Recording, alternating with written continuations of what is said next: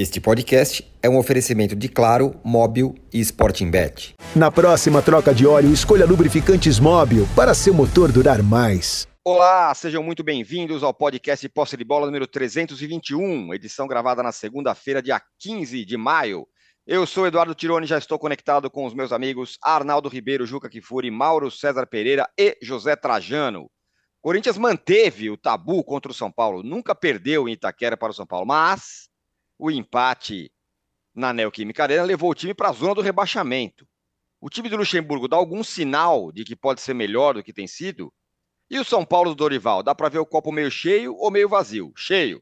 O time é melhor uhum. do que o time do Ceni e não perde mais, tá? não tem perdido mais. O vazio, ontem foi a maior chance da história de quebrar o tabu e não conseguiu. Qual é o verdadeiro São Paulo? O jogo também ficou marcado pela arbitragem muito criticada e pelos gritos, gritos homofóbicos da torcida do Corinthians, que até paralisou o jogo, um negócio realmente lamentável. E na rodada, só um paulista ficou feliz. Quem diria o Santos, hein? Que venceu o Vasco fora de casa e pulou para a quinta posição. Palmeiras, dito pra gente mesmo, como grande time do campeonato, pô, ganhou, tá amassando todo mundo, só empatou com o Bragantino em casa. E o Botafogo, que poderia ampliar a distância na liderança, perdeu a invencibilidade e foi derrotado pelo Goiás. Já o Flamengo venceu, mas sofreu contra o Bahia também em jogo com problemas de arbitragem, com jogadores é, fora de combate estranhamente, com protestos da torcida quando desembarcou no, no Rio de Janeiro. E ainda teve um atletiba eletrizante, hein, com a virada incrível do Atlético nos minutos finais. E o Cruzeiro, que goleou o América e está bonito no G4. No meio disso tudo, como eu já falei, vários jogos com problemas graves de arbitragem, tudo isso será tema aqui. Temos uma enquete no ar sobre o majestoso. Pergunta muito bem bolada, aliás, muito bem bolada e foi ainda por cima aperfeiçoada pouco antes do, do, do começo ah, do programa aqui. Uhum. Pergunta é a seguinte: qual foi o destaque negativo do majestoso Corinthians 1, São Paulo 1? Foi a arbitragem? Foi a fragilidade do Corinthians? Foi a falta de, de de poder de decisão do São Paulo ou foram os cantos homofóbicos dos corintianos? Então você já pode votar aí, pode também nos dar likes e pode também se inscrever no canal. Bom dia, boa tarde, boa noite a todos e a você, José Trajano. Olá a todos e todas. Olha, bom dia. É, curiosamente, semana passada a gente estava louvando o futebol. Que semana magnífica! Tivemos um Palmeiras encantador, Fluminense não sei o quê, o Cruzeiro não sei o quê, o outro não sei o quê. Qual que? Agora é lamentação. A conversa que a gente vê nos blogs, nos programas de televisão, uh, tudo, nos sites, é só reclamação de arbitragem, comportamento da torcida. São duas coisas que eu confesso que eu não tenho mais saco para comentar. Fazem parte do futebol, porque eu não acredito que um dia vai ter jeito. O comportamento da torcida não vai ter jeito. Não é de hoje. Eu estou fazendo 60 anos de jornalismo esportivo. Antigamente era até um pouco melhor. Mas quantas vezes se repete aquela história de comportamento da torcida, ou homofóbico, homofóbico ou misógino, ou briga de torcidas fora do estádio, ou ameaça, torcedor que morre, torcedor que é ferido, dirigente que reclama da arbitragem, é hábito de quinta categoria apitando jogo de, de Série A. É um negócio de louco, é muito desagradável isso, é muito ruim isso. Ao contrário da semana passada, que a gente estava louvando aqui a atuação de vários times que foram muito bem, até a atuação de vários times que estavam muito bem estavam muito mal essa semana e nesse fim de semana. O grande destaque para mim desse, se é que a gente pode destacar alguma coisa, inacreditavelmente é o Cruzeiro. Vejam vocês. Porque o Palmeiras, que era o Bambambam, Bam, Bam, empatou em casa com o Bragantino, o Botafogo perdeu a invencibilidade, né? e o Cruzeiro chegando lá. Vamos também falar do que, o Atlético Paranaense, do Clássico. Mas eu acho muito desagradável, eu acho muito desagradável essas conversas. Você assiste aos programas, vê os comentários nos sites, blogs, o tempo inteiro agora, de dois dias para cá, a partir de reclamação, principalmente dos dirigentes do São Paulo, é sobre o juiz, é o comportamento da torcida. Ah, eu, eu não sei mais o que dizer. A gente se torna repetitivo, é cansativo a gente ficar questionando o comportamento. Agora foi a torcida do Corinthians. É novidade? Aquele pessoal que imita macaco, né? É, é novidade? Não, não é. Sabe? A má arbitragem é novidade? Não. O VAR também topar a lambança? Não. Então, é uma repetição de coisas ruins. Infelizmente, nós estamos começando a semana falando de coisas muito desagradáveis em relação ao futebol brasileiro. Ainda bem que nós vamos ter agora, na quarta, terça e quarta, jogos importantes da Champions League, e na quarta-feira tem uma grande pelada para culminar, para fecho de ouro dessa lambança, América e Resende no, no, no esquálido, no, no abandonado Julite Coutinho, pela A2 do Carioca. É, muito bem. O Juca, é, o corintiano, em geral, ele está tem que ficar feliz pelo tabu mantido ou receoso por esse futebol que o time está jogando. Ontem empatou e no segundo tempo se fechou ali e falou: não vamos perder. Agora, bom dia, boa tarde, boa noite a todos. Olha aqui, a coisa menos importante que aconteceu ontem em Itaquera foi o jogo que eu achei muito ruim, é, um jogo em que os goleiros não trabalharam porque os ataques inexistiram, um jogo em que a arbitragem, se fosse na Premier League, é, validaria o gol do Caleri e não marcaria o pênalti para o Corinthians, mas no Brasil marca a falta do Caleri e marca o pênalti, porque esse é o padrão da arbitragem brasileira. Mas o mais importante, o mais deprimente, o absolutamente inaceitável, foi a cafagestagem da torcida do Corinthians, que mesmo depois que houve pedidos para parar, não apenas não parou, como voltou o canto homofóbico ainda com mais força, para revelar o tamanho da cafagestagem. De um jogo em que, dias antes, o time do Corinthians entrou com o sobrenome Lee nas costas. Num jogo em que os alto-falantes de Itaquera tocaram Rita Lee até o jogo começar e que não honraram a memória de Rita Lee, que vomitaria em cima daquele bando de cafajestes. Que não, como pus no meu blog, que não os convidaria para um banho de espuma, mas sim para revirar a lata de lixo. Eu quero ver o que vai acontecer. Se, no mínimo, Itaquera vai pegar uma interdição, com o que esses cretinos que fizeram o que fizeram colaborarão para aquilo que é a situação momentânea do Corinthians, escapar do rebaixamento. Em casa, ainda consegue, sabe lá como, um ponto como conseguiu ontem, dominado pelo São Paulo na sua casa. Fora de lá, só tem apanhado. E é o que o corintiano merece depois do que fez ontem.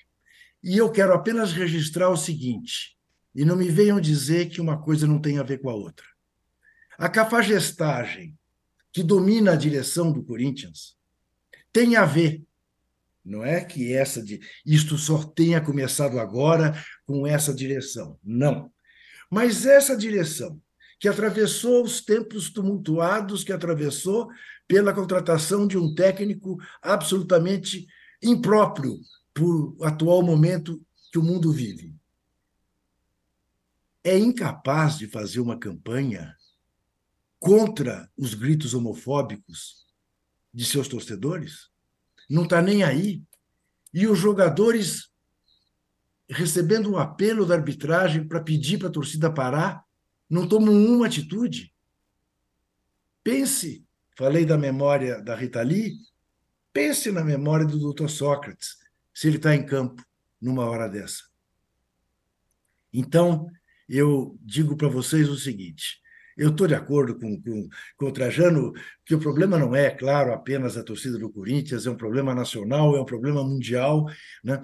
mas quando a gente vê que a humanidade, em pleno século XXI, ainda é capaz de cometer este tipo de cafagestagem, esse tipo de preconceito, esse tipo de estupidez, realmente desanima. Desanima.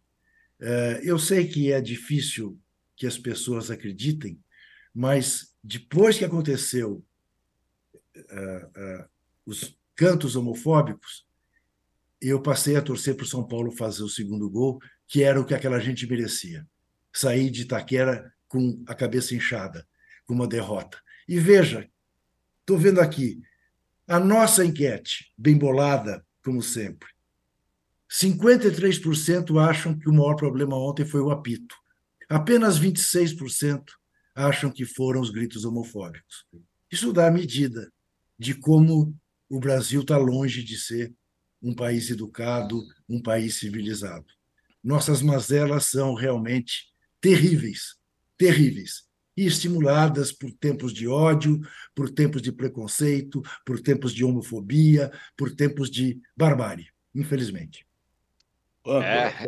Oi, queria, fala, fala, fala. Eu queria registrar para o Juca, é claro que ele sabe, que esses mesmos jogadores que, que compactuaram né, com os gritos homofóbicos foram os mesmos que foram lá comemorar com o Cuca. Isso, exato, isso dá medida. O comportamento é mais ou menos o mesmo. Exatamente, exatamente. Quer dizer, é, é, é a, a cafajestagem reveste isso tudo.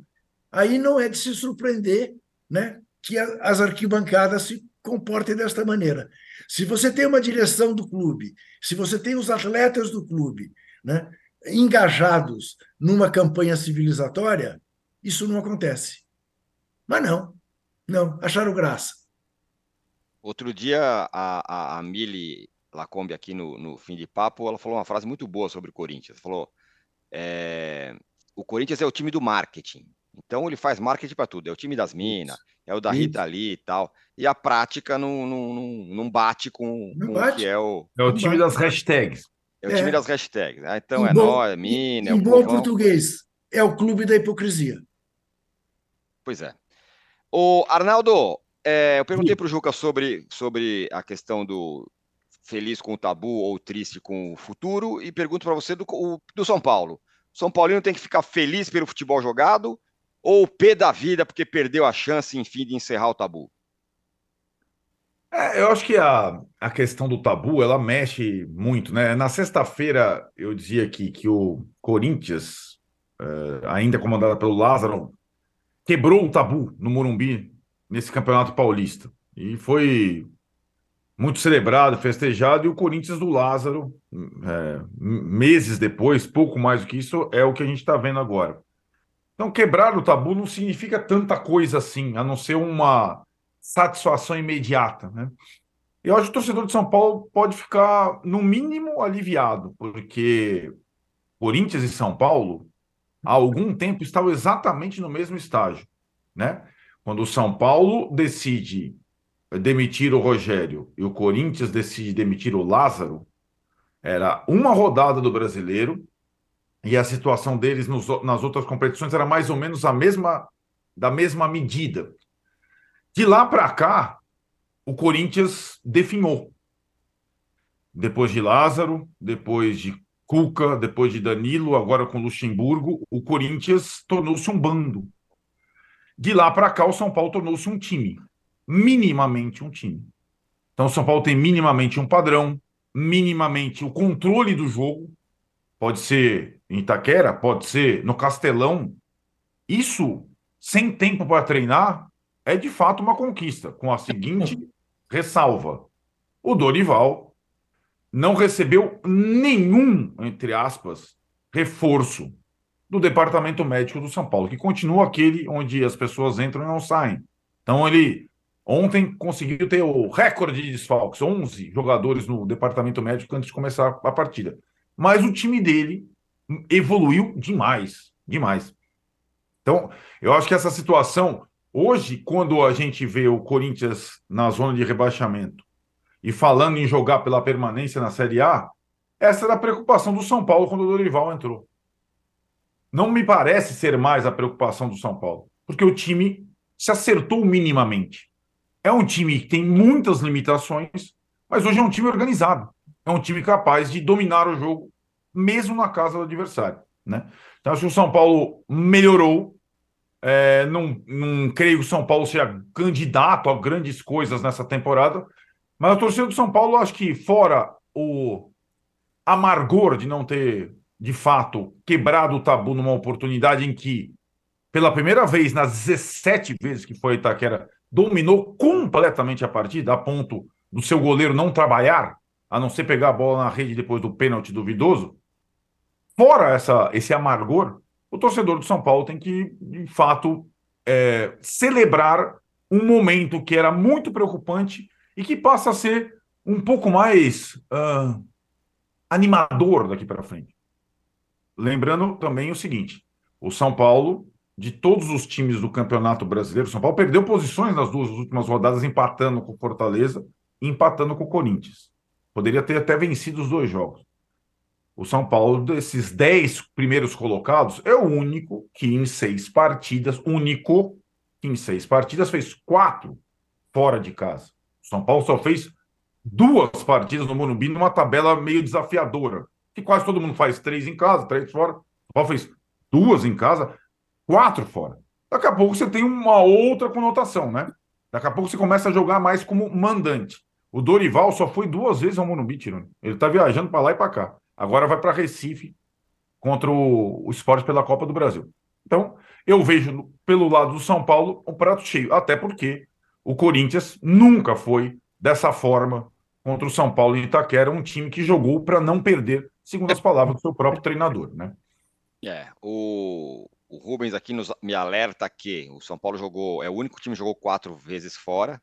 Então. Em contrapartida, o Palmeiras é, é, o time que mais jogou em casa, jogou quatro em casa é. É, até aqui no campeonato. Mauro, são muitas coisas para você é, ponderar e falar aqui. Primeira delas é sobre o, o, Luxemburgo, o trabalho do Luxemburgo e o do Dorival. Os dois chegaram mais ou menos juntos, vai.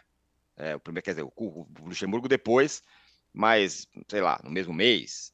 É, e a diferença de, do que um fez até aqui e que o outro fez até o outro fez é muito grande. É, e agora um outro ponto. Esse futebol do São Paulo tá bom para levar não passar dos 45. Mais do que isso, vai precisar de mais. E também as questões dos cantos homofóbicos, arbitragem, enfim. Manda bala. Bem, eu acho que primeiro tem uma diferença grande entre os técnicos, né? O São Paulo contratou o técnico campeão da Libertadores, o técnico campeão da Copa do Brasil. O Corinthians contratou o técnico campeão quando? Em 2004, Quatro. né? Pelo brasileiro pelo Santos, depois alguns estaduais. Então são dois treinadores de gerações até diferentes, né? O Dorival é mais jovem e que vivem momentos bem distintos, né? É, não dá para esperar muita coisa. Quem viu a entrevista do Vanderlei Luxemburgo depois do jogo, gente, é cada frase, cada coisa assim. É, eu não sei se o Juca acompanhou, espero que não tenha assistido, porque, viu, Juca? É, isso, é, eu pensei logo no Juca, falei, o Juca assistindo isso não vai se sentir bem. É, é uma, uma coisa terrível, assim, um, um festival de clichês, de, de, coisas meio assim, sem sentido nenhum. É, é, impressionante alguém acreditar que possa sair algo de bom. Dali não processo, tem como, gente. É um processo numa crescente. Não, é. Não, eu fiz coisas que são técnicas, mas não são técnicas, são táticas, mas não são táticas. Um negócio meio. Eh, não dá para entender. Não dá para entender nada. Eu fiquei imaginando eh, como é que esse cérebro vai preparar um time, orientar os jogadores. Meu Deus. Minha. Assim, eu, eu acho a situação do Corinthians muito, muito perigosa. Extremamente perigosa, eu diria que angustiante até. O time não tem nada. Zero. O time não tem nada. Ontem, o segundo tempo, eu considero aquilo até humilhante. Porque se fosse o São Paulo um time fortíssimo, até poderia entender. Não é o caso. São Paulo é um time em reconstrução, mais pragmático agora, que empata sem constrangimento, mas o Corinthians deu a bola para São Paulo, gente. 72% de posse bola de São Paulo no segundo tempo. Toma a bola, eu não quero perder. Mas você está em Itaquera, está com a sua torcida? Não, não, não. Vamos ficar nesse 1 a 1 que está legal para mim. E assim foi o Corinthians no segundo tempo. Absolutamente inofensivo, voluntariamente jogando daquela maneira, porque parecia ter é, percebido que não tinha a menor capacidade de ameaçar o adversário.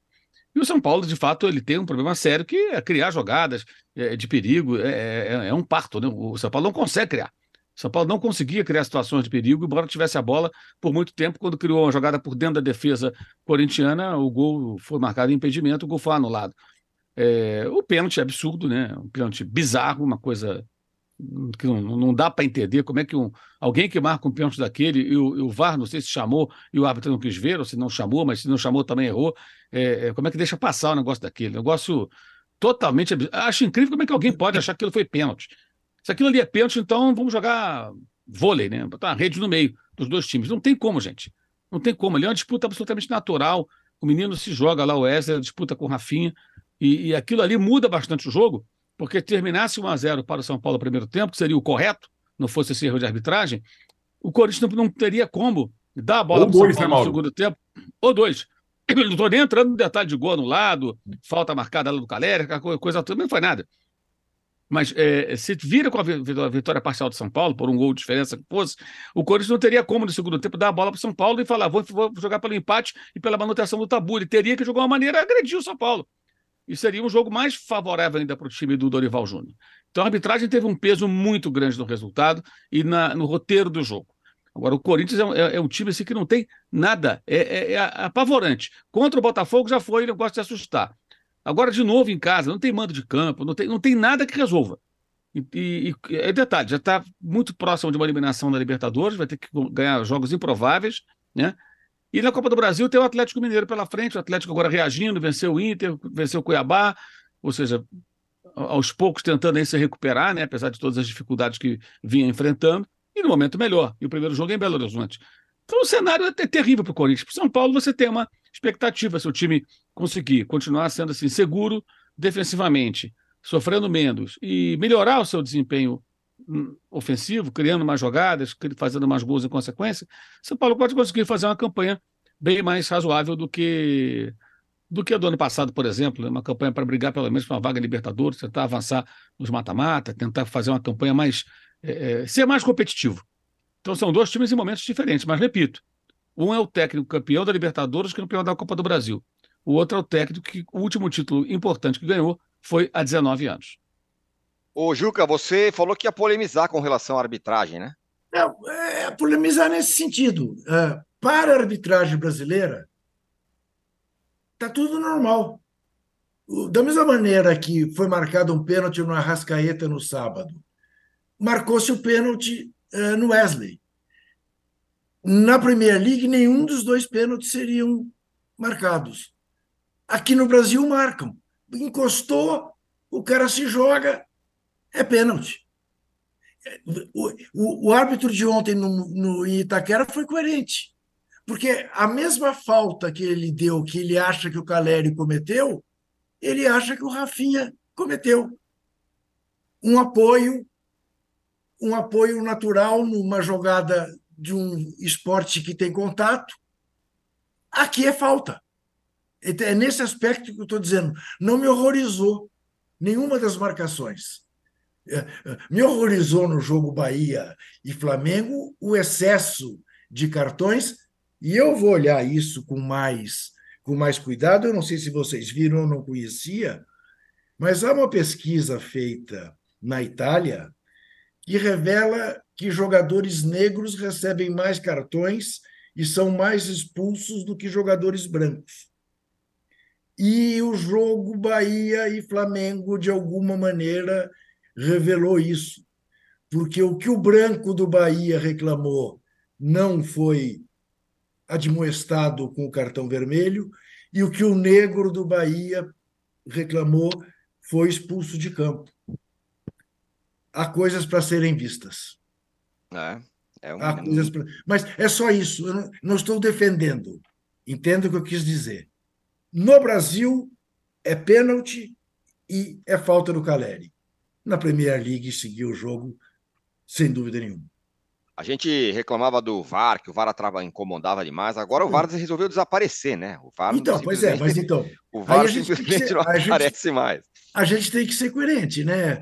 É. Então, é. a gente não quer o VAR intervencionista.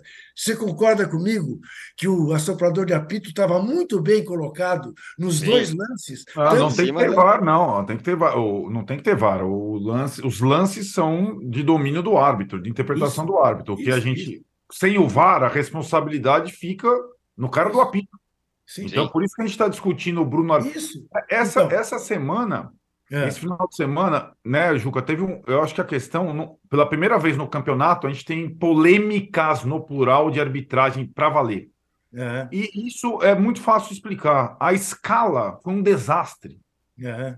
Então, a escala, antes de comer. E aí tá, com erro de escala, é quando, quando a gente fosse escalar o nosso time aqui e errasse na escalação. Ou um técnico errasse na escalação. Então, o árbitro do clássico São Paulo e Corinthians não era, o, por exemplo, Rafael Klaus, que é o árbitro de São Paulo da Copa.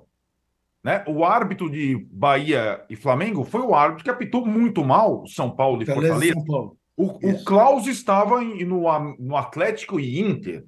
O, o outro, Wilton Pereira e Sampaio, que é o árbitro do melhor árbitro do Brasil, hoje estava no América e Cruzeiro. Então, assim, a, as escolhas completamente estapafúrdias, elas colaboram para arbitrar. Porque o Bruno Arleu sempre foi um árbitro caseiro, influenciável. O que aconteceu? Não foi nada de surpreendente, de fato. Na dúvida, para o time da casa. Como ele sempre foi.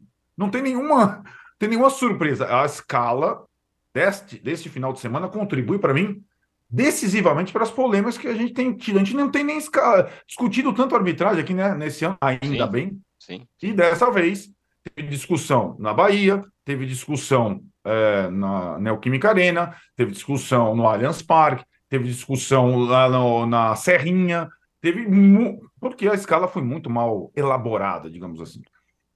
Muito bem, ó, a galera aqui está falando bastante sobre a questão da, dos cantos homofóbicos aqui, ó. O Luiz fala: bom dia, torcida medíocre do Timão, hein? A mesma que repudia a Cuca entoa cantos homofóbicos. É. O Tiago Costa fala: democracia machista e homofóbica corintiana. Isso. É, o Isaías, de novo, homofóbico comemorando empate, segunda, segunda divisão à vista. Isso. É, e o Júlio César Bruno falou, a diretoria do Corinthians ainda libera o Biro, Giovanni e Pedro para a seleção sub-20. Isso foi pré-Luxemburgo, né? De é. fato, liberou esses caras. Mas fala, não. Quer vender. É. Quer vender. Sim. Claro. Só em questão ao grito homofóbico, completamente condenável, vale sempre lembrar também que o São Paulo, a torcida do São Paulo, tem um grito homofóbico em relação ao Corinthians toda vez que o Corinthians joga no Morumbi. Veremos. Verdade existe algum Verdade. aprendizado em relação a essa partida. Um grito que envolve lá o Emerson Sheik, o Ronaldo, etc e tal, né? Como Exatamente. o Trajano falou lá na abertura, não é exclusividade de uma torcida ou não, né? É, é uma coisa geral deplorável. Mas, mas também, mas também, é só... Arnaldo, também como o Trajano disse na abertura, ao se referir ao tempo que ele tem de ofício, Trajano haverá de lembrar, vocês eram todos, talvez até não tivessem nascido. Houve um jogo das eliminatórias para a Copa do Mundo de 70 no Defensor de El Chaco que quase mataram a seleção brasileira. Foi um negócio violentíssimo, de agressão antes do jogo, durante o jogo. Foi um clima terrível.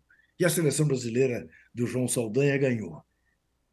No jogo de volta no Rio de Janeiro, foi feita uma campanha. Recebamos os paraguaios com flores, porque havia temor. Lembra disso, Zé? Havia temor. Eu, eu, de... lembro, eu lembro da agressão lá, até que o João Saldanha pulou o muro para brigar. Foi uma coisa isso, um isso, dia antes do jogo. Isso. Houve essa campanha porque temia-se que a torcida no Maracanã reagisse na mesma moeda. E o Maracanã apareceu com cravos vermelhos para receber o Paraguai. Não houve nada. Não houve nada. É, pois é. É um Era aprendizado, um Brasil, né? E ó, vamos dizer, a, a torcida do São Paulo tem um turno inteiro, hein? Para pensar. Para fazer uma campanha para que não aconteça é, nada disso no jogo de volta. E, e, alguém acredita que isso vai dar certo? Que, não, não, não. Ah, eu, eu, Mas estamos aqui levantando o dedinho. Né? Faz tempo, faz tempo, sabe? Isso não é novidade, isso sempre acontece. E nós estamos vendo o, o país está vive um, a humanidade, do modo geral, só não é, não é privilégio do Brasil. Vamos fechar aqui na nossa história. Nós estamos vivendo momentos terríveis que pioraram muito dos tempos para cá com esses que nós vimos nos últimos quatro anos. Claro. Do ódio, do estímulo à violência, da impunidade, não sei o quê, da agressividade. Olha, eu não acredito. Você vai ver. Vamos, quando tiver o jogo do, do, lá no Morumbi, no dia seguinte a gente se encontra aqui e comenta. Perfeito. Quando estaremos aqui. Precisa fazer a troca de óleo? Escolha os lubrificantes Móbil para seu motor durar mais. Alta tecnologia e garantia de qualidade para todos os tipos de veículos. Se tem movimento, tem Móbil. Ô, Trajano, aí os times que estavam lá em cima, que a gente estava elogiando, pô, o Botafogo tá demais, coisa incrível, o Palmeiras ninguém segura. Bom, os dois tropeçaram na rodada e o Paulista, que se deu bem, quem diria? Foi o Santos, quem tá falando, ih, ó, vai cair esse ano. Tá em quinto lugar já. É, mas aí é tudo maneira de ponto de vista, né? E o Santos, aí você pode e o Vasco, hein? Pois é. Você entendeu? Depende de como você olha, né? Quer dizer, o Vasco também está reclamando de vários pênaltis não marcar, porque isso aí é um castelo de cartas. Na medida que tem um time reclamando de arbitragem, às vezes até com razão, o outro começa a encontrar desculpas, né? Porque não foi marcado o pênalti, a expulsão de alguém. O Santos é uma baita surpresa, mas vou voltar a falar o que eu disse no início. A maior surpresa para mim, eu me lembro que eu fui, não sei se foi aqui no UOL, onde, onde foi, eu acho que no lance, pedindo, dá uma lista aí dos que é que você acha, dos rebaixados. Eu já fui logo tacando Cuiabá, não sei o quê, e Cruzeiro. Eis é. que o Cruzeiro está aí, e o, e o fiasco, cada rodada é uma rodada, quer dizer, nós estamos com seis rodadas, né? Vou, vamos voltar a repetir aquele, aquele mantra. Ainda é muito no início, tem muita coisa para correr debaixo da ponte. Porém, as coisas vão. Ir. Por exemplo, uma pulga atrás da orelha aqui. Depois desse, dessa derrota no Botafogo, o Botafogo vai manter se manter lá em cima ou não? Ou começa a conviver com as derrotas? Não é? Uhum. Dá para apostar no Cruzeiro, que está ganhando. Esse time do Santos que você falou, então, é tudo muito. É tudo muito esquisito. Eu, eu, essa rodada só me deixou com a cabeça muito tonta, sabe? eu, não sei se foram os resultados lá da Inglaterra que me deixaram transtornado, mas eu achei tudo meio. Esse, esse jogo do Flamengo, dois expulsos, 3 a 2 sabe? Cruzeiro dando goleada no América, a, a reviravolta do, do, do Atletiba, e todo mundo reclamando de alguma coisa. Todo mundo reclamando. E o Luxemburgo desfilando é, é, é baboseiras no, no, no, nas coletivas. As cinco substituições do São Paulo, todo mundo ficou indignado. Depois ele explicou, explicou até direitinho o que, que houve. Mas na hora que substituiu os cinco, foi um pega para capar. Um... Vamos ver amanhã se nenhum dos cinco estará em campo, né? não, não. Se, se os cinco estiverem em campo amanhã, mas ele falou que o goleiro, o Matheus, e o, se não me engano, o Davi Luiz, né, não sim, tinham condições de continuar. Isso o Mauro pode explicar melhor. E os outros três, um, acho que foi o Thiago Maia que pediu para ser substituído, não é? Foi estranho, mas pelo menos, quer saber uma coisa? Foi a única coisa interessante desse fim de semana. Foi a única coisa que fugiu da regra. Foi a única coisa que quebrou um pouco essa coisa de reclamar de arbitragem, grito homofóbico, não sei o quê. Foi a única grande novidade foi a substituição de cinco jogadores no intervalo. Pois é, é o Mauro, é, é, uma questão sobre, sobre o Flamengo, que o, o Trajano passou aí. Como, é a mesma do copo vazio e copo cheio. Ah, ganhou, segunda vitória seguida, já pulou lá para cima no campeonato, 3 a 2 ganhou tal. Mas está evoluindo. E os jogadores que com problemas é, não jogam, e aí a torcida protesta. É, um, é uma mistura de, de coisas, não? É, só não, não, consigo chamar de protesto de torcida aquela meia dúzia, como diria o outro, meia Sim. dúzia de três ou quatro lá, que é, sabe-se lá, com alguém na rede social convocando, reúne cinco caras e ficou lá uma voz de criança no meio. Tem que treinar a finalização, Gabigol. Pelo amor de Deus, né? Que a criança tem lá. Isso é protesto de torcida onde, meu amigo? Isso é uma palhaçada, rapaz. O cara lá para o aeroporto encheu o saco do Gabigol, é, porque o Flamengo ganhou o jogo.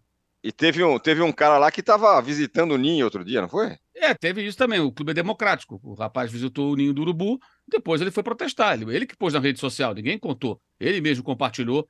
E acho que isso mostra que o Flamengo é um clube democrático, né? Ele abre as portas para um sócio torcedor que adquire o direito de conhecer o CT e mais tarde o mesmo sócio torcedor vai lá insatisfeito e vai protestar. Eu só acho que não é para tanto. A atuação foi ridícula, foi vergonhosa, mas não vai para o aeroporto. Aliás, ninguém tem que ir ao aeroporto encher o saco de ninguém, né? Quer protestar, vai no estádio, leva uma faixa. Se bem que levar faixa, dependendo, também dá problema, né? É, mas há maneiras e maneiras. Eu acho que assim, a atuação de sábado do Flamengo foi uma coisa vergonhosa, de fato. Evolução zero. Houve, eu dou para trás. Comportamento dos jogadores indolente, é, é, preguiçoso. O São Paulo fez tudo direitinho, cara. Começou o jogo, montou o time direito, o time deixando até a bola mais com o Bahia, usando aquele lado direito da defesa do Bahia, tem o Jacaré ali, que é um ala que vai embora, ele é, um, como diria o Gerson, um boqueirão, né? uma avenida. O Cebolinha recebeu três, quatro vezes a bola com liberdade, todas as jogadas, ele e os demais, não deram a sequência adequada, é, já era para fazer gol no começo do jogo. O Bahia é um time muito mal treinado pelo Renato Paiva, a gente já viu isso nos jogos anteriores, né? Contra o Santos foi presa fácil. Esse jogo de sábado, o Bahia jogou muito mal. É um time muito exposto. Assim, bem, bem, bem preocupante a situação do Bahia também, até porque, por conta do absurdo pênalti marcado a favor do Flamengo e da absurda expulsão do Canu, a atuação do Bahia e a má qualidade do jogo coletivo do time, apesar de ser do grupo City, essa coisa toda, meio que ficou em segundo plano. Mas o Bahia é um time com problemas sérios, independentemente do que aconteceu na arbitragem, que foi um horror. A arbitragem foi um horror. E o Flamengo foi medonho, especialmente jogando 9 contra 11 e simplesmente permitindo que o Bahia ainda conseguisse criar situações de perigo. Jogadores se arrastando em campo, a Rascaída termina o jogo até. É, daqui a pouco ele vai ter que sair no, na cadeira de rodas. O que, que acontece com a Rascaeta? Porque ele não consegue ficar nunca em forma. Não termina um jogo sem, sem estar se arrastando. O que, que é com esse rapaz? Uma hora, uma hora é o pubis, outra hora não sei o quê. O que, que acontece? Essas coisas têm que ser respondidas, essas perguntas têm que ter resposta, é, mas não vão ter, porque no Flamengo a cobrança ela é suave, se é que há, né? Então fica tudo por isso mesmo. E essa coisa de cinco jogadores querendo sair no intervalo é um negócio inédito. É inédito. Me parece que o cara está mais pensando no Fla-Flu do que em outra coisa. Sentiu uma coisinha, melhor sair aqui, porque terça-feira o cara está inteiro. O jogo não estava, evidentemente, é, definido, né? Foi, foi um horror. Assim, achei o jogo uma pelada. Uma pelada. O time do Bahia muito frágil, tanto que tomou dois gols de eh, jogadas aéreas. O primeiro, o Davi Luiz cabeceou para o Matheus França, linha de passe na área do Bahia. Depois, o terceiro gol de cabeça do, do próprio Davi Luiz, o primeiro dele pelo Flamengo, ele vem correndo, vem lançado, ninguém fica na frente para atrapalhar a corrida do adversário, nada, coisa básica de futebol. O jogador vem correndo, você para na frente, gente. O cara não poder tomar impulso cabecear. Você já se posiciona ali na rota do sujeito. Ele veio correndo, parecia gol de treino, cabeceou, pum, um tiro de cabeça. 3 a 1 naquele momento. Então, assim, o Flamengo jogou muito mal. Acho que o São Paulo não teve nenhuma culpa. Ele montou o time direito. Não tem culpa dos erros individuais dos jogadores e coletivos, até na hora de, do desfecho das jogadas. As trocas ele foi obrigado a fazer. Todo mundo criticou. Por quê? O que, que nós imaginamos na hora? Todo mundo imaginou, né? Acho que todo mundo. É... O São Paulo é capaz de fazer essa maluquice trocar cinco jogadores. Mas ninguém imaginou o seguinte: cinco jogadores são capazes de pedir para sair porque estão sentindo alguma coisa. Porque isso nunca aconteceu. Então parecia muito mais factível o São Paulo fazer uma loucura de trocar meio time do que cinco jogadores pedindo para sair. O Davi Luiz já tinha dado entrevista na saída de campo, eh, deixando claro que dificilmente continuaria. Mas outros quatro, né? Enfim, bizarro. E a arbitragem do. do, do meu nome dele é Paulo César Zanovelli, né? Zanovelli. Zanovelli. Zanovelli foi um horror. Zanovelli, é. Zanovelli. É, aliás, o, o Paulo César Zanovelli, ele, ele, ele apitou o jogo entre Fortaleza e são, Paulo. São Paulo, na quinta-feira, ele deu oito cartões. Nesse, ele deu 13. Então, são 21 cartões em dois jogos. Ele foi até o Nordeste e rapidamente ele distribuiu 21 cartões. né? é, aí eu estava olhando aqui o Mike Oliver, que é o principal árbitro inglês, junto com o Anthony Taylor, né? ali são os caras da Premier League, das competições da UEFA. Esse cara tem 29 jogos na temporada e uma média inferior a três cartões por jogo. Três cartões por jogo. Ou seja, o principal árbitro inglês dá, em média, 2,8 alguma coisa, cartões por jogo, um dos principais. Esse árbitro deu 13 num jogo, 8 no outro, 21 em dois jogos, a média de 10,5 cartão, cartões por jogo. Em uma, menos de uma semana, gente, quinta e sábado. Quinta, sexta, três dias ali. É, é, uma loucura isso, isso não existe. Eu acho que isso aí é, é típico de quem não tem entendimento do que é um jogo de futebol. Conhece uhum. a regra, aprende a regra, mas não sabe a dinâmica do jogo, o que é um contato faltoso. A expulsão do Canu foi absurda, né? Porque ele, eh, ele de fato ele não acertou o Gabigol, mas vem um outro problema da arbitragem. Vários jogadores simulam agressão no rosto quando o braço do adversário bate na altura do peito no ombro. O Gabigol foi mais um a fazer isso. E aí o VAR, de novo, não entrou em ação, deveria ter corrigido o erro ali porque acabou virando uma expulsão. Acho que poderia ter corrigido, né? Segundo amarela, aí dizem que não pode interferir porque é amarelo, mas enfim, ele errou também. Errou e errou na marcação do pênalti. Quando o Vitor Hugo pôs a mão na altura da barriga do Arrascaeta, ele esfarelou dentro, dentro da área, né? Agora é aquilo, né? Acontece. Agora tem gente também, inclusive coleguinhas, criando narrativa de que o Flamengo sempre é beneficiado. Mas esses mesmos ontem disseram que foi pênalti para o Corinthians, que é uma cara de pau muito grande, né? E também ficaram quietos quando a Edna deu um pênalti inexistente para o Botafogo, quando é, é, no jogo passado, o, o, goleiro do Flamengo, lá, o Santos, levou uma joelhada na cara, foi nocauteado, saiu o gol da vitória do Atlético Paranaense. Então tem isso também, né? Cria-se uma narrativa, né? Quando, quando envolve o Flamengo, que ignora quando eles erram do outro lado. É uma coisa bizarra também. Isso é muito ruim. A gente que não respeita a própria profissão. Eu vi gente no sábado indignada com a marcação do pênalti para o, o e a expulsão do Canu e o pênalti contra o Flamengo, e, e tinha motivo, que foi um absurdo, mas ontem achando que foi pênalti. Aquela, aquele lance patético do, do, da marcação do pênalti contra o São Paulo. Então, esses caras são formadores de opinião também. E são covardes, porque não têm coragem de falar quando o time que eles têm alguma relação, seja de setorista ou torcedor, são beneficiados pela arbitragem. São covardes na imprensa. Covardes, porque você só fala por um lado. Então, ah, você é rubro-negro, sou rubro-negro. Estou dizendo aqui, Flamengo foi beneficiado. Estou falando desde sábado. Durante o jogo, já tuitei logo. Absurdo esse pênalti, é absurdo essa expulsão. Agora, não é para um lado só que bate, não. Eles batem para tudo quanto é lado, porque eles são ruins mesmo. Amanhã o São Paulo pode ser beneficiado, como ontem foi duramente prejudicado. Aliás, por que, que os caras fazem romaria, os dirigentes lá em, em CBF? Para justamente pressionar, para o árbitro saber, olha, o dirigente do clube veio aqui e tal, o cara já entra meio assustado em campo e às vezes, na dúvida, acaba cometendo um erro, até porque eles são fracos mesmo, né? Os árbitros não são ruins. Não se trata de desonestidade, até que prove o contrário. Trata-se de realmente um trabalho mal feito. Apenas isso. E foi o que vimos. E esse árbitro está apitando porque parece que eles não têm muito, muito, um quadro muito grande de árbitros, não. Tem poucos. São poucos árbitros. Então, eles vão aproveitar que o rapaz estava em Fortaleza e levar até, até, até, até Salvador. E ele distribuiu, gente, 21 cartões em dois jogos da primeira divisão. Isso não existe, pô. Um árbitro na Inglaterra, para dar 21 cartões, tem que apitar sete jogos. É seis, sete jogos. Onde já se viu isso? Sabe quantos cartões teve ontem Manchester City e Everton? E o Coro comeu, hein? O jogo foi duro. Um cartão. Um é. cartão. Um cartão é. amarelo. Ah, faça-me um Esse... favor. Esses, desses 250 cartões aí, três, Mauro, foram o do, esse do Gabigol, esse do cara que, que não acertou o Gabigol. Canu. E, e, e no jogo do São Paulo e Fortaleza, os dois cartões que ele deu tanto para o cara do Bahia quanto para o Nestor, foram de lances que, que não eram para cartão.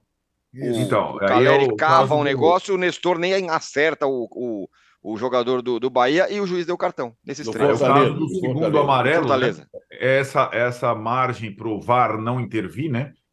Que é o, o, o, o árbitro é tão ruim que ele se protege com o segundo amarelo, não é um vermelho direto. Isso, então, exato. Na visão dele, nas três expulsões, ele usou o segundo amarelo. Tanto no, em Fortaleza quanto em Salvador.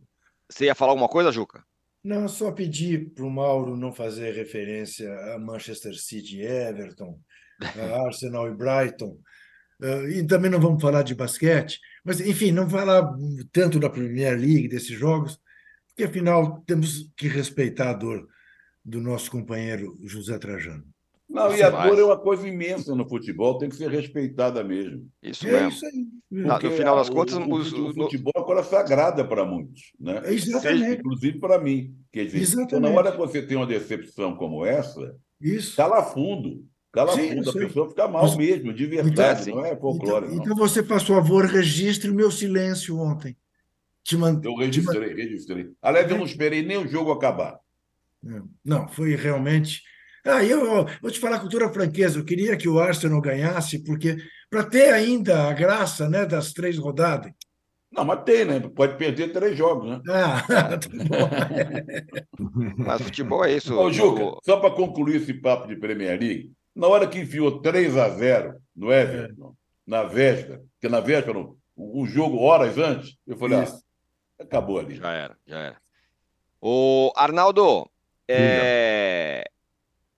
E todo mundo tropeçou lá na frente, menos o Fluminense. O Botafogo perdeu a invencibilidade para o Goiás. O Palmeiras perdeu. O Botafogo tinha chance até de ampliar a liderança, não conseguiu. O Fluminense foi o que ganhou. E essa vitória do Fluminense, essa aproximação, amanhã tem um jogo super importante Fluminense e, e, e Flamengo. Nossa, vai estar jogo, né? Copa do Brasil, exato. Começando terça-feira com esse Fla-Flu é, o Fluminense também tinha o jogo, em tese, mais fácil da rodada, né? De todos esses da turma de cinco. Cuiabá em casa. É, é, Paulo Henrique Ganso, além de fazer um golaço, deu passo para o primeiro gol. Rapaz do céu. Tá virando artilheiro o Ganso agora, né, Ana? É, sinceramente, cara. Pisou na área. É, ele está pisando em todos os lugares, né? É uma coisa de fato impressionante e, e prazerosa. De novo, o Fluminense jogou ao mesmo tempo do Palmeiras, eu fiquei naquela, vou para cá, vou para lá. Palmeiras e Bragantino tava bom também. Mas assim, o Fluminense está convivendo com alguns desfalques fundamentais, né? Que, que comprometem um pouco aquele nível que o time vinha apresentando. Então, não jogarem Alexander e o André, que é aquela dupla de meio de campo, já, já muda bastante coisa. Tem outros contundidos, Samuel Xavier, Keno. Então, acho que a, ah, o desafio do Fluminense, não ver quantos desfalques terá o Flamengo, né? Depois das cinco substituições, trocas. É manter esse padrão alto de jogo, é, mesmo com alguns, algumas baixas, né? Mas hoje, de, é aquilo que eu tenho falado, Tironi, a gente tem alguns times nesse momento é, que você olha e se identifica, padrão, conjunto, é, você uma estabilidade, você já sabe mais ou menos o que esperar do jogo. E tem outros são bandos, né? É, o, o, Fluminense está na categoria time, o Flamengo está na categoria bando. É, então é, é um bando de bons jogadores. Clássico. É, a questão da, da final do estadual ainda muito latente, né? Mas eu acho que o Flamengo vai precisar jogar o que não jogou até agora, né, sob o comando do São Paulo, para ter chance de se classificar na, na Copa do Brasil. É, e, e, acho que, além de tudo, o Fluminense não saiu do Rio de Janeiro, né? Não, não teve a questão do desgaste da viagem para Salvador e tudo mais. Então, o Fluminense parece nesse primeiro jogo, é, não digo favorito, mas com mais condições de de abrir uma, uma vantagem nesse confronto clássico da Copa do Brasil. Temos só jogos grandes nessa semana, é, vários duelos muito interessantes. E a gente abre com esse Fla-Flu. O Fluminense, de fato, foi o, digamos assim, o vencedor da rodada, fora o Cruzeiro, que o Trajano sempre destacou ali desde o início, que é o ponto fora da curva do, do Brasileirão até agora, lá em cima. Os maldosos. Como anda, o âncora? Como é que anda aí? Já, já vou falar já, só, só um registro aqui. Os, os, os, maldosos vão dizer que foi ato falho, que é meu desejo e tal, mas foi só uma confusão. Eu falei o Palmeiras perdeu, e na verdade o Palmeiras empatou com o Bragantino, mas é que era uma vitória esperada do, do, do, do Palmeiras que não aconteceu. Registre-se num ah. bom jogo de futebol. Sim. Bom jogo. Foi bom, bom jogo, jogo de futebol. Né? Quer dizer, então não foi um, um, fracasso do Palmeiras, um sinal de queda do Palmeiras. Agora, também eu acho que isso serve para todos, ou para quase todos. A maratona já começa a cobrar seu preço, né? Ah, sim, sem dúvida. É, você começa não, vai, a ver, não teria como, é, claro. Né? Jogadores desgastados e tudo é. mais. Né? Ah, aí é a tal história a CBF não trabalha para manter um nível alto aquele ao qual o Trajano se referiu, que nós elogiávamos na semana passada. É, é. Semana legal. Você não repete três semanas isso, porque é. não há quem aguente. A enquete, Trajano, que você perguntou, está assim: ó, qual foi o destaque negativo do Majestoso? 50% diz que foi a arbitragem, 20% a fragilidade do Corinthians, 4% o poder de decisão a falta né, de poder de decisão do São Paulo, e 26% o canto homofóbico é, é, do, dos corintianos. O, o André Fuzeto fala: outra chance dessas não sei quando teremos. Muito chateado por não quebrar o tabu. São Paulino. Será que o São Paulo vai ganhar lá algum dia? Estaremos vivos para ver isso? Pergunta o André Fuzeto aqui. Tudo indica o... que não. O, e o Charles fala: teve um pênalti absurdo também para o Cruzeiro contra o Flu. A arbitragem tem que traçar alguns parâmetros para a marcação de pênalti. Há muita simulação. É, a simulação é uma. É uma. Praga é uma, uma praga essencialmente brasileira. Agora, Mauro, esse jogo de amanhã, e aí o Fluminense e o Flamengo eles chegam em situações um pouco diferentes. Você mesmo disse que o Flamengo não jogou bem.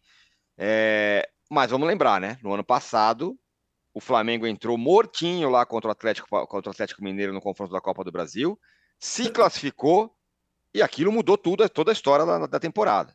O Fluminense é. vive boa fase, é verdade, mas nessa hora um clássico dá aquela bagunçada, né? aquela equilibrada em tudo. Eu acho que o jogo, assim, a dúvida que pode residir nesse jogo é o comportamento do Flamengo, né? O Fluminense a gente sabe o que, que vai fazer. Agora, o Flamengo vai jogar de que maneira, né? Vai ser um time competitivo ou vai ser o time Songamonga de sábado passado? Ou aquele time indolente, cretino do jogo contra o Fluminense na final do Carioca, que não competiu, tomou de quatro, andando em campo, olhando o adversário, como fez no ano passado, daquele empate 1 a 1 também resultou em título do Fluminense. Depende da maneira que o time vai se comportar.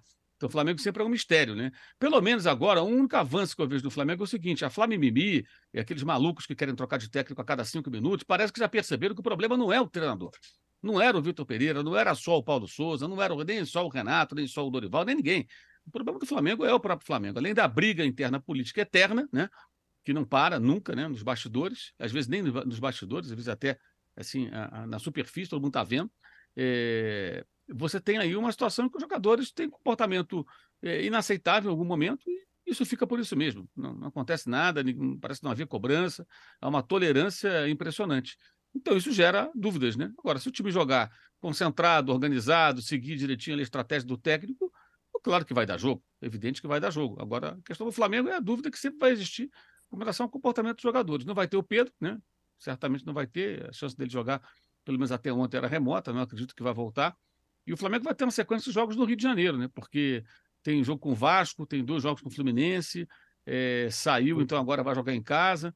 Então vai jogar contra o Corinthians, tem o um Cruzeiro no outro sábado. É, então tem vários jogos em casa agora, uma sequência importante. Tem jogo da Libertadores fora, mas tem vários jogos em casa. Então o São Paulo vai ter um pouquinho mais de tempo né, para trabalhar, porque quando não tem viagem, evidentemente você ganha algumas horas preciosas entre uma partida e outra. Mas para amanhã, eu acho que tudo vai depender realmente do comportamento do Flamengo. O Fluminense vai jogar como tem jogado sempre. Né? É, é, e sábado, acho até que foi um certo relaxamento, mas quanto o adversário mais fraco, com desfalques, acho que é normal que o time dê uma, tenha uma, uma, uma certa queda. Mas o Fluminense aliás, tem mantido a sua regularidade, a sua competitividade. Aliás, essa é a situação inversa do Corinthians.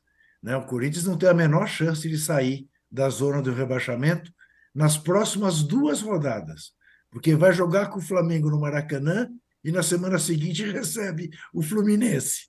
Olha a, sua, a tabela do Corinthians.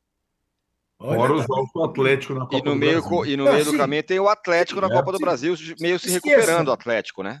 Esqueça é. a Copa do Brasil. Estou falando, o objetivo é. do Corinthians, 41 pontos. Não, não terá contribuição para esses 41 pontos, ao que tudo indica, nas duas próximas rodadas do Brasileirão. Mas do, esse efeito que, que, que, aconteceu com o Flamengo ano passado, não, não, pode acontecer com o Corinthians? Que a gente acabou de falar assim, é um clássico Ué. amanhã e sei lá, pode tudo mudar. Não pode acontecer com o Corinthians? Não, sem chance. Ué, não vamos comparar, né? O Flamengo, se esses jogadores que o Flamengo tem uh, cismam de jogar futebol, é um baita time. O Corinthians, por mais que os jogadores queiram jogar futebol, é difícil. É difícil. Não dá para comparar o, o time que o Flamengo tem com o time do Corinthians. Né? O Corinthians tem essa angústia. Precisa renovar o seu time, botar os moleques, mas a gente sabe que apenas os moleques não seguram. E ali, na zona do, do meio de campo, que é onde as coisas se decidem, jogadores experientes, não tem ninguém jogando bolhufas. Juliano, Vera. Eh, eh, o que, que aconteceu com, com o Maicon? É. O Maicon está uma coisa horrorosa. Aí você tem que lançar a mão do Matheus, que é um menino, ou do Adson, que é outro. Não segura. Não segura. O Trajano, da, da série que você sempre fala de times que eram que a gente apostava e depois não deu em nada, o Internacional também está bem cotado, né? Oh, Vice-campeão ano passado, agora vai e tal. Já está caindo pelas tabelas também. Cotadíssimo.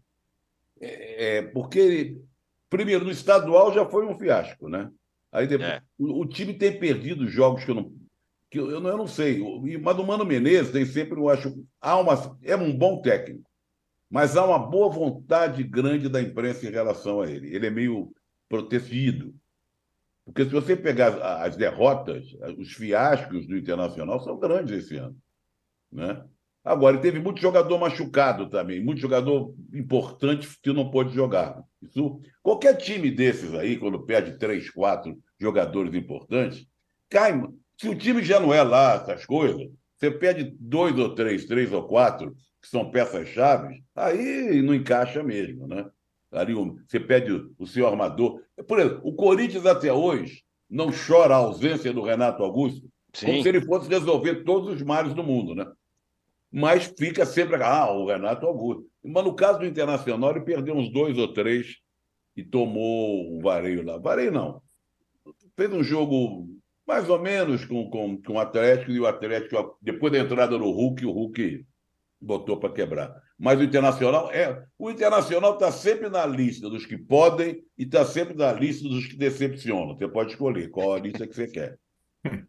E, Arnaldo, além da Copa do Brasil no meio de semana, tem Grenal domingo, só isso. Ah, garoto. É, aí, aí, aí os, os dois estão mal, né? É, aí os dois. E é um jogo que mas o Renato não falou, hein, Arnaldo, que o time dele era, tinha um patamar. E, ah, não, deve, não deve nada a ninguém. Isso. Deve nada a ninguém. Foi na final do estadual, né, Trajan? Já passaram-se algumas semanas e ele teve, fez uma revisão das projeções, né? E agora, e agora falta ele jogadores velozes, falta ele jogadores é. pelas laterais, falta, é. falta ele uma porção de coisa. Era um, o, pata, o outro patamar, Zé, era um patamar medíocre, entendeu? É isso é, que ele deveria. É. Então, e o Grenal não, não existiu na final do estadual, né? Isso. E, não, e mas aí, aí tem essa... uma coisa, Arnaldo. O Grenal, você sabe muito bem, que tudo isso que nós estamos falando aí do é, Internacional, Perfeito. do Grêmio, quem vence é. Quem vence apaga, apaga tudo para trás. Começa uma, é outra vida. Nova, nova, nova vida. É, essas, essas partidas que o Tirone falam de virada de chave e tal, o Grenal talvez seja uma das que tem maior poder. É, é. Né?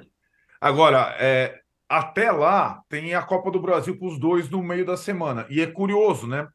Porque o Inter tem como adversário o América, que está definhando no Brasileirão. Toma gol de todo mundo. É, tá, tá, e, e o Grêmio tem o, justamente o Cruzeiro, que é o Mineiro que está, né? E são os dois papões da Copa do Brasil. Então, mas os dois vão. Esquece o América, esquece o Cruzeiro. Como o Trajano falou, os dois, a cabeça dos dois times, é, porque o jogo vale demais, é o clássico do final de semana. É, tem o, o Flamengo e Corinthians no domingo às 16, isolado, gosto assim. E tem o Grenal às 18h30, isolado. Vai dar para domingo a gente assisti tudo de camarote. E é um jogo, de fato, é, os dois decepcionam bastante no, no início do campeonato.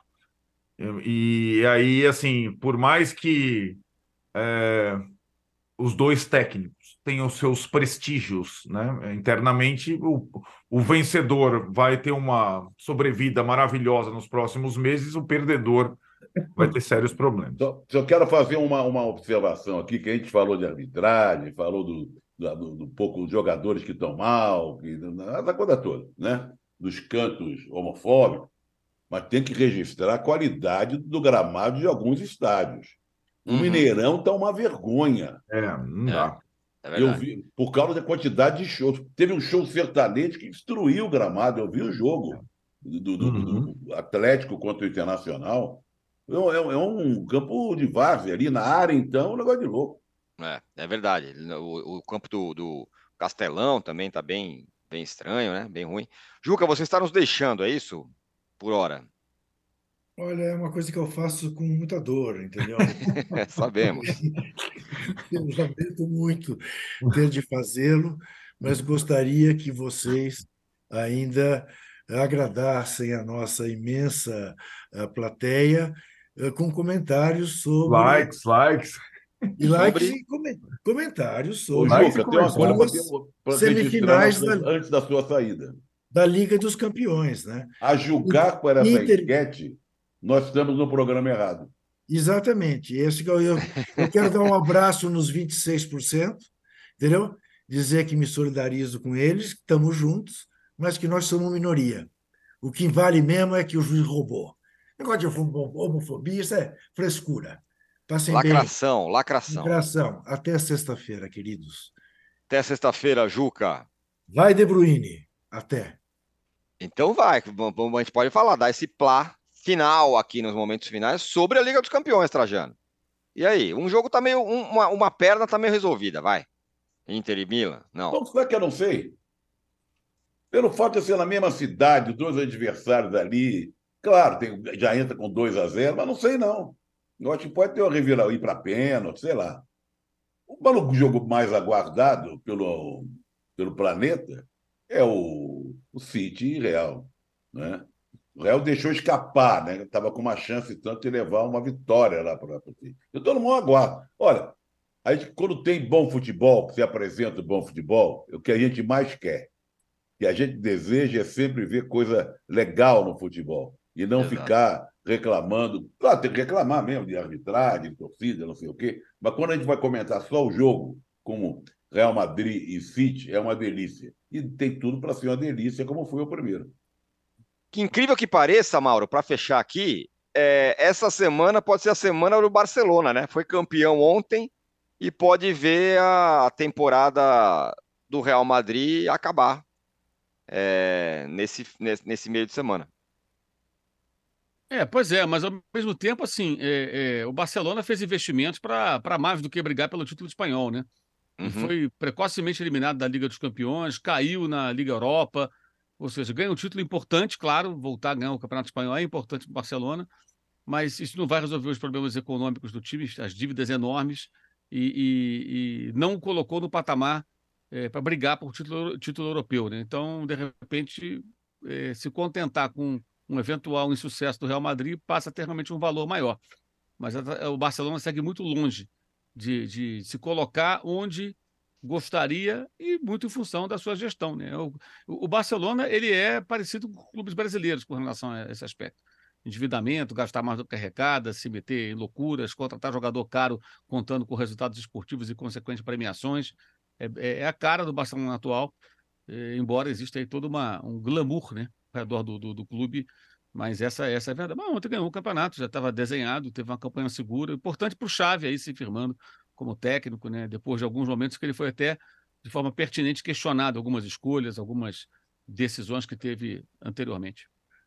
Muito bem, Mauro Trajano Arnaldo, o posse de bola fica por aqui. Muito obrigado a vocês que estiveram com a gente. Sexta-feira tem mais. Hoje tem o, como sempre, o o de primeira com o PVC, o Marcelo Razão e o Bruno Andrade a meio-dia, e às 18 horas tem fim de papo também ao vivo aqui no canal do All Sport. Valeu, até sexta. Tchau.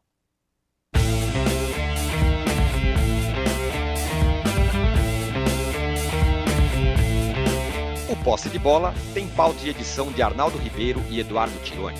Produção e coordenação de Rubens Lisboa. A distribuição é do Rafael Bellatini. Editor do All Sport é o Thiago Biasoli Moller. O editor assistente do All Sport é o Patrick Mesquita. A operação de ao vivo é de Paulo Camilo e Fernando Moretti. A coordenação de operações de Danilo Esperandio. Motion Design de Felipe Dias Pereira. Direção de arte de Daniel Neri e Gisele Pungan. O editor-chefe do All Move é o Felipe Virgili. O gerente-geral do All Sport, o Vinícius Mesquita. O gerente-geral de Move, Antônio Morel. E o diretor de conteúdo do UOL é Murilo Garavello. Qual?